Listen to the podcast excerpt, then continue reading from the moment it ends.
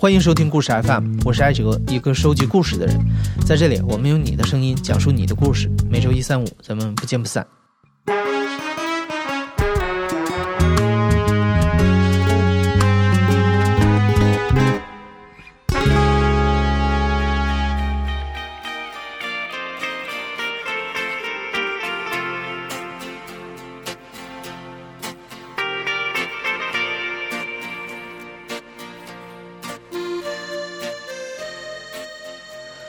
你有没有想象过自己的父母是怎么谈恋爱的？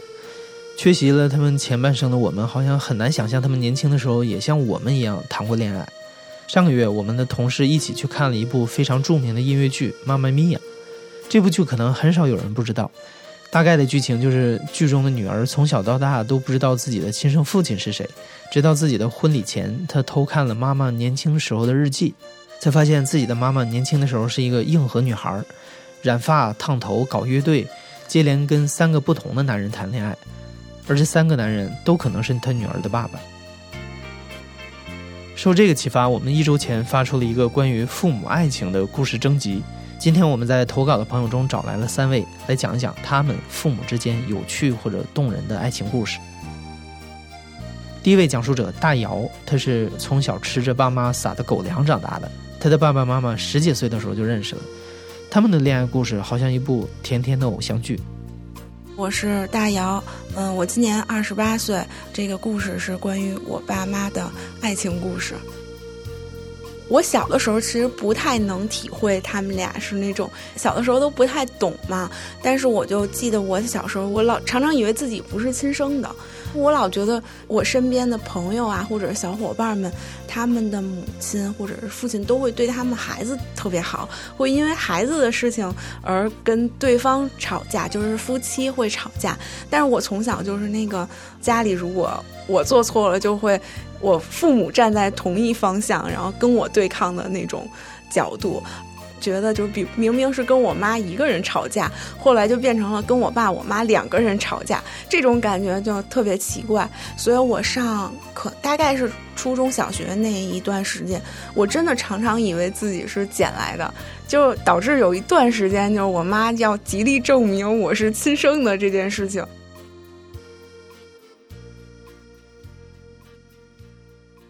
就是他们结婚的时候是八九年，结婚之前是谈了四年的恋爱，谈恋爱之前是有三年的时间几乎没有联系。他俩是高中同学，呃，他们应该是八二年左右毕业的，呃，那可能是七九年左右上的高中。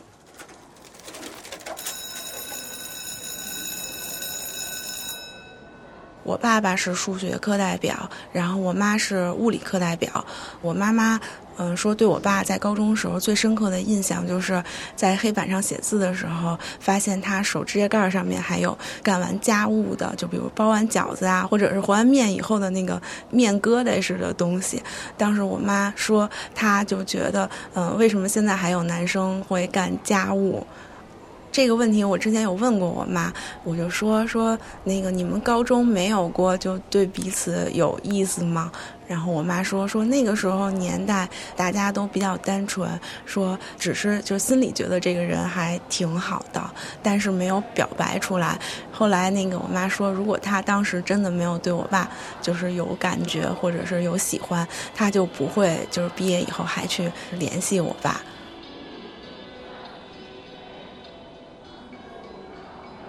我妈就跟我爸说：“如果你就有时间，你可以给我写信。”就留了一个他自己的那个联系方式。但是我爸就一直也没给我妈写信。我妈在中途是好像是写了一次还是两次，就是给我爸寄信，但是我爸都没有回。就直到三年后，我妈妈家里边给他介绍相亲对象，我妈妈就觉得没有办法跟别人。就是产生什么恋爱关系，类似于这种，他就又给我爸写信，约好了就是时间地点，希望他能，呃，给我妈一个答复，或者是见面，就类似于这种。在这个时间的前，也就是两三天的时候，我妈收到了一封信，只有就是寥寥几字，就是。呃，收到嗯同意见面。他们俩就见面了，见面以后那个就一块儿去，就我们家那边有一个类似于风景区的，就他们俩是在一个火车站见面的，然后我爸爸就骑自行车带着我妈去了这个，呃，有山有水的地方。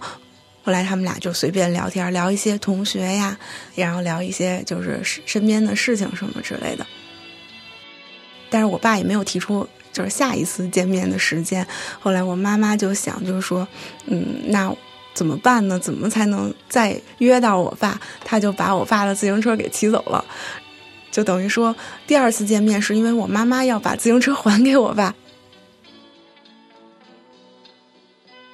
第二次见面的时候，嗯，我妈妈嗯就问我爸说，嗯，你对未来有什么想法呀？你有没有喜欢的人啊？那你喜欢的人是什么样啊？然后我爸是那种比较就是腼腆的人，所以他就刚开始就一直不吭声，就这都是我妈给我讲的。然后后来那个我爸就说了一句说，我就喜欢你这样的。我妈就一下就，其实她内心还挺开心的。但是我妈等于第二次见面以后，她就会觉得也挺奇怪的，因为，嗯，你说你喜欢我，但是你三年以内你又没有联系我，然后我妈妈就觉得，那你是真的是喜欢我吗？一直在心里想说，为什么三年你都不联系我？在遇见我爸的时候，然后就问了我爸这个问题，然后我爸就说，因为。就是我爸觉得没有什么能够给我妈的，所以不能就是轻易的，就是许下承诺，就是类似于这种。然后后来我妈就问他，就说说那你是可以给我什么，或者你有什么了吗？我爸说是他考上那个职大了。说虽然这三年我没联系你，但是我心里想的一直都是你。我妈就很奇怪，就是说你怎么能证明你心里想的是我呢？我爸就讲了一个故事，我爸爸走了二十公里去，就我妈妈的家里边去找我妈妈。那个时候正好是春节，等于我爸爸去那趟正好就是家里没人，但是那个被别人看见了，就院子里有很多叔叔阿姨们就说有一个呃很年轻的、很帅的小伙子来过你们家。就这件事儿是在他们俩有三年没联系中的第二年，呃。但是就是家里一直都知道这个事儿，但是从来没有对上这个人。结果我爸爸一说以后，我妈就特别开心啊，因为嗯前两年的事儿突然被证实了是我爸爸，所以他就那个踏实了，就觉得嗯那挺好的，我们就在一起了。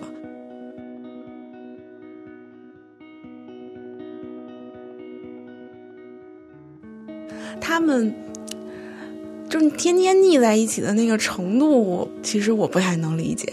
我上小学的时候，我爸爸去广州工作，一年总共才回北京三个星期，但是我爸我妈要几乎每天都通电话。这一年里边，我接到我爸电话的次数可能不超过五次或者是十次，但是我爸我妈会长期保持一个。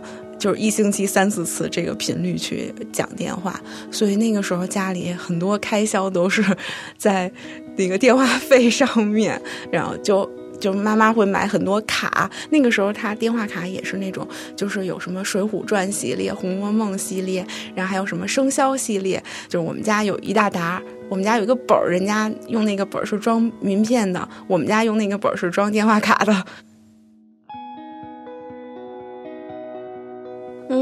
更大以后就是我爸爸从广州回来了，然后他们俩就就等于生活在一起啦，每天都见面。如果要是到周末的时候，嗯，就我起的会比较早，我早上起来上他们那个屋子的时候，就会看见，就我爸就会搂着我妈，就是我爸早上起来搂着我妈，嗯，就是从小到大都是这样的状态，我也很习惯，就是。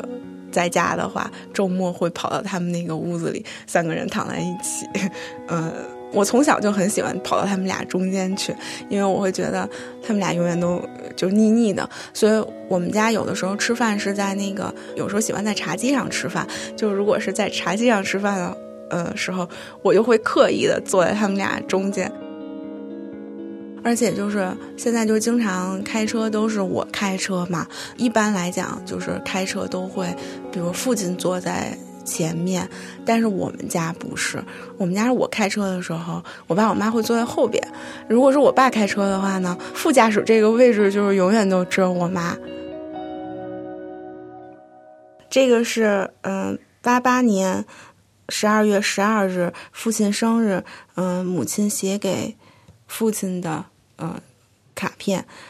这虽然不是生日卡，但为了爱，为了情，我深深的寄你一份祝福。就像这诗中所写的：“花开如梦，风过无痕，只为心中的思念。”遥寄一份浓浓的祝福给你，祝福你与我一起能幸福快乐。我多想做一位祝福的使者，幸福爱总在你身边，永远永远爱你的我。生日线，八八年十二月十二日。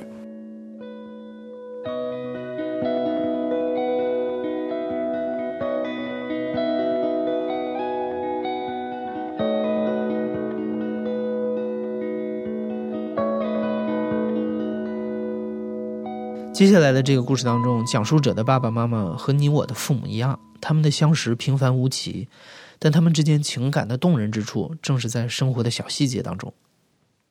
我叫长岛冰茶，今年二十一岁，嗯，目前还在上大三，想讲一个关于爸爸妈妈的故事。据他们描述，是在嗯大概十七八岁的样子。因为是那种小镇嘛，就是基本上镇上的人大家都认识。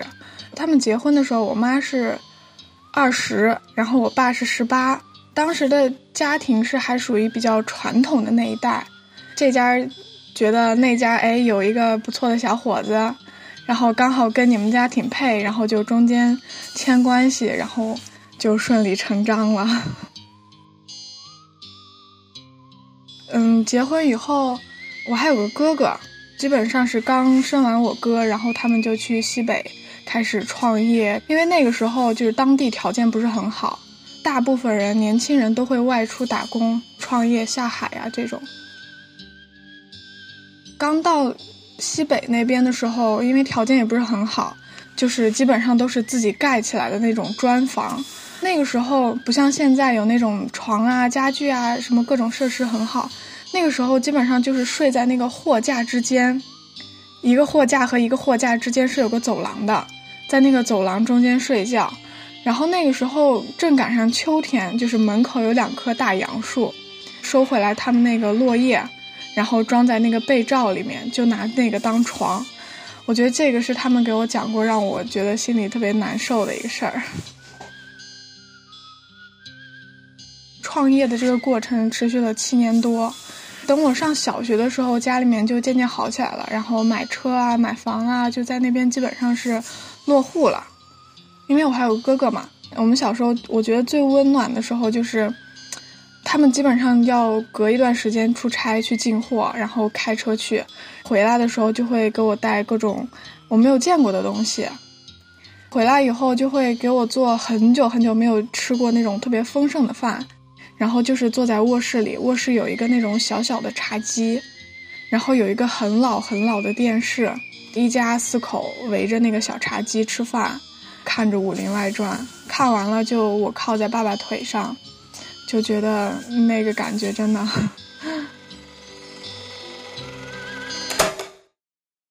嗯，刚开始好的时候，因为呃爸爸要经常出去应酬，要去喝酒，然后从那个时候开始，他们就。会频繁的吵架，因为我爸出去喝多就也不经人劝，就每次回来基本上是让人送回来抬回来的这种。然后我妈妈呢就是那种刀子嘴豆腐心，她说什么话她是不经思考的，然后说完以后她会后悔，她会觉得这个话我伤人了，内疚难过的这种。有几次，嗯，我爸是喝多了，我跟我哥把他从楼下抬到床上，我妈就。在客厅里生气，气着哭，哭着出去了。那阵儿是晚上十二点多，快一点了。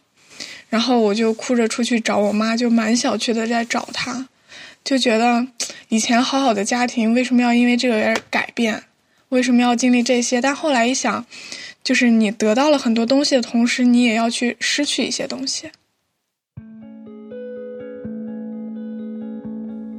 后来家里面生意是是是很好的一段时间，初中到高中的这段时间，家里面环境很好，搬家搬在市中心，然后出门进出都坐大奔这种，就基本上是众多人会羡慕的这种生活。但是后来受到那个互联网经济的影响，就是我们家成了那种典型的实体经济的炮灰，就频繁的会收到银行来的账单。自从生意好了以后，我妈就退居二线，就不怎么管这个事儿了。然后很多银行账单就是我爸去收，然后也有很多来催钱的人，就是我爸在扛这个事儿。后来我妈就问说：“这些人干嘛呀？”说这个银行寄来这什么呀？我爸就说没什么没什么，他想到办法了，他知道怎么解决这个事儿，你就不用管了。我妈就很相信他嘛，就没有再问。然后后来就基本上是连着一个多星期，我晚上起来看那个客厅的灯还在亮着，然后我就过去一看，是我爸坐在客厅里，看着那个鱼缸里面的那个鱼，其中有一只鱼可能年龄比较大了，它那个下颌脱落，然后根本没有办法进食，那个鱼还坚持了蛮久的，我爸就看着那个鱼一晚上。就是看着它起起落落，起起落落，然后看着它睡觉，看着它呼吸吐泡泡，但就是根本没办法吃东西，就这样从晚上一直看到早上。有的时候还会跟我突然说一句：“你看鱼都这么坚强，鱼吃不了食，它都能活这么久，你说我们人为什么不可以啊？”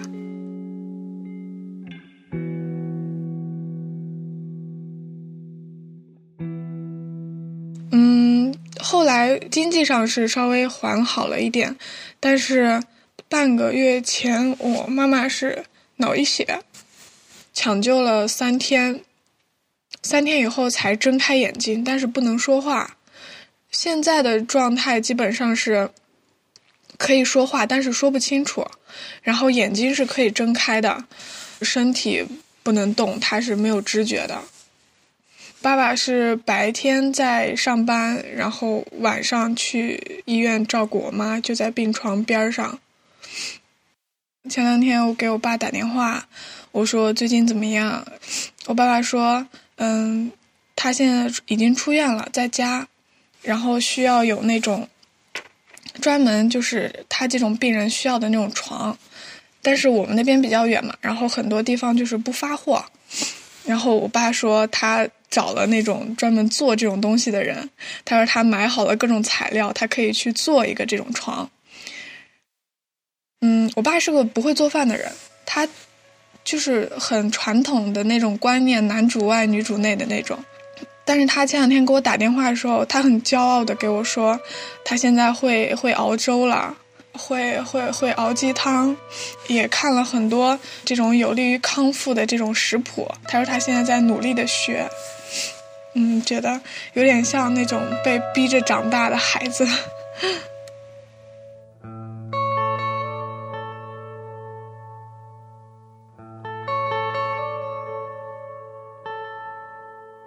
最后这个故事信息量有点大，这位讲述者的父母不仅仅是夫妻关系，除此之外还有其他更复杂、更令人震惊的关系。我叫番薯，我来自广西，然后我今年是二十二岁。我原本也以为全世界的父母都是一样的，从简单的相识，再到相知，再到相恋，最后是结婚生子。可是我爸妈的恋爱故事远比我想象的还要复杂的多。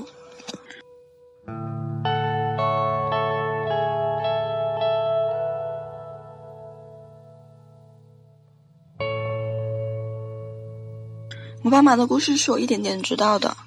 最开始我只知道他们之间相差了十岁。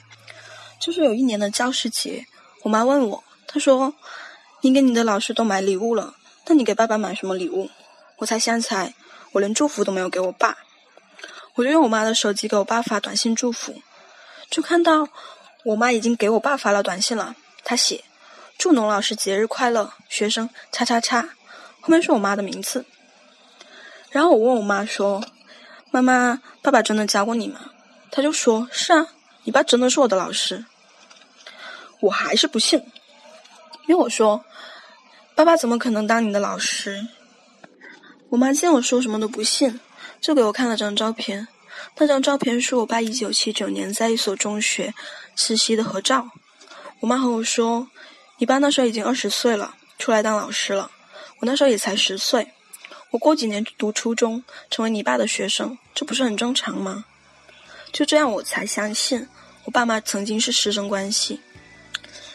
其实消化我爸妈是师生恋这件事情不难，难的是后面的事情，我比较难以消化。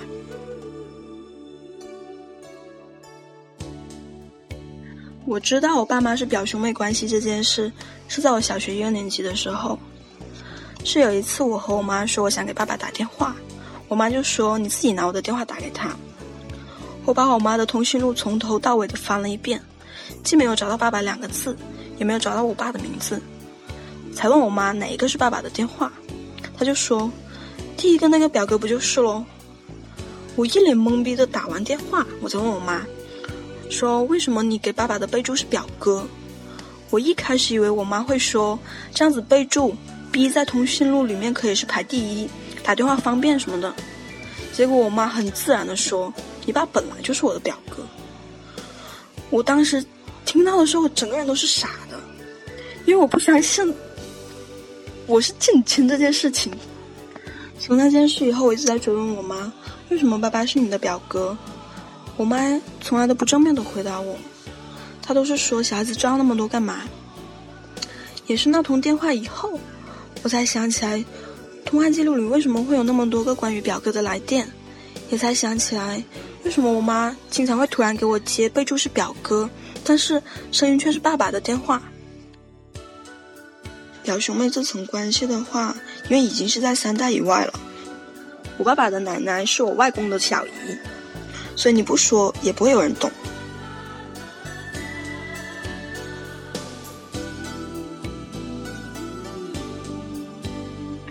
说我爸妈是怎么在一起的吧？我爸妈他们认识是基于他们的复杂关系，他们既是表兄妹又是师生，但是他们在一起却是很久以后的事。我妈去广州工作，我爸没多久就跟着去了，所以我爸的追妻之路也是从那时候开始的。他们在交往之后，我爸才交代，他去广州有一部分是我妈的原因。我爸那时候是一个文艺青年，拉小提琴、唱歌、跳舞、写诗，他都会。然后我妈妈是爱看书、爱写文章，我爸爸就投其所好的，经常给我妈写信。可能他们一来二去的交流多了之后，感情就慢慢变得不一样。但他们真正在一起，好像是有一次他们去散步，我爸爸就直接的拉过我妈妈的手。我妈害羞的没有睁开，然后就算是在一起了。我妈和我说，她刚跟我爸结婚的时候，会有人说他们不够般配，因为我妈妈不够漂亮。但是我妈一点都不放在心上。虽然我爸有很多女学生追，但是，但是我妈相信他是最了解我爸的。嗯，我说一下我是怎么知道我爸结过一次婚的吧。这个也是我妈告诉我的。我爸的第一任老婆正好是我妈的高中同学，不过是同届不同班。那时候我发现是因为我妈正好有一张二十周年的高中同学聚会，整个年级的合照。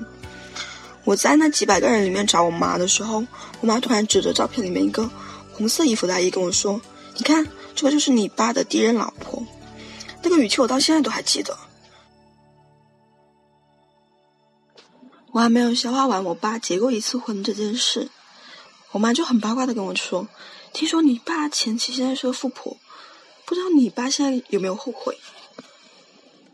不知道是他们羞于告诉我他们之间的爱情故事，还是说他们的爱已经被生活磨得只剩下恨？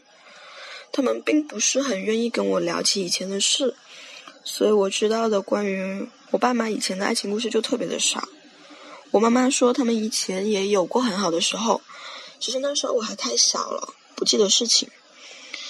等我开始慢慢懂事的时候，他们就已经走到没办法挽回的地步了。我还记得零八年的时候，我们一家围着看奥运会的开幕式，还说要一起去北京。可是等到第二年的暑假，他们就离婚了。我跟了我妈妈，我弟弟跟了我爸爸。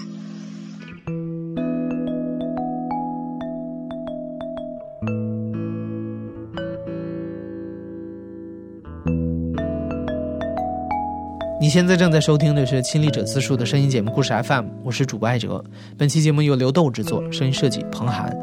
另外，感谢妈妈咪呀对本次故事征集的大力支持。音乐剧《妈妈咪呀》中文版正在北京的天桥艺术中心上演，演出时间到一月五号，还没看过的朋友还有机会可以去看一看。同时，我们还为故事 FM 听众准备了一份专属福利，你只要转发本期故事，并到评论区留言。只要包含“我在北京”四个字，我们会随机挑选三十位听众，赠送一月四号晚七点半价值六百八十元的门票一张。祝你到时候看得愉快。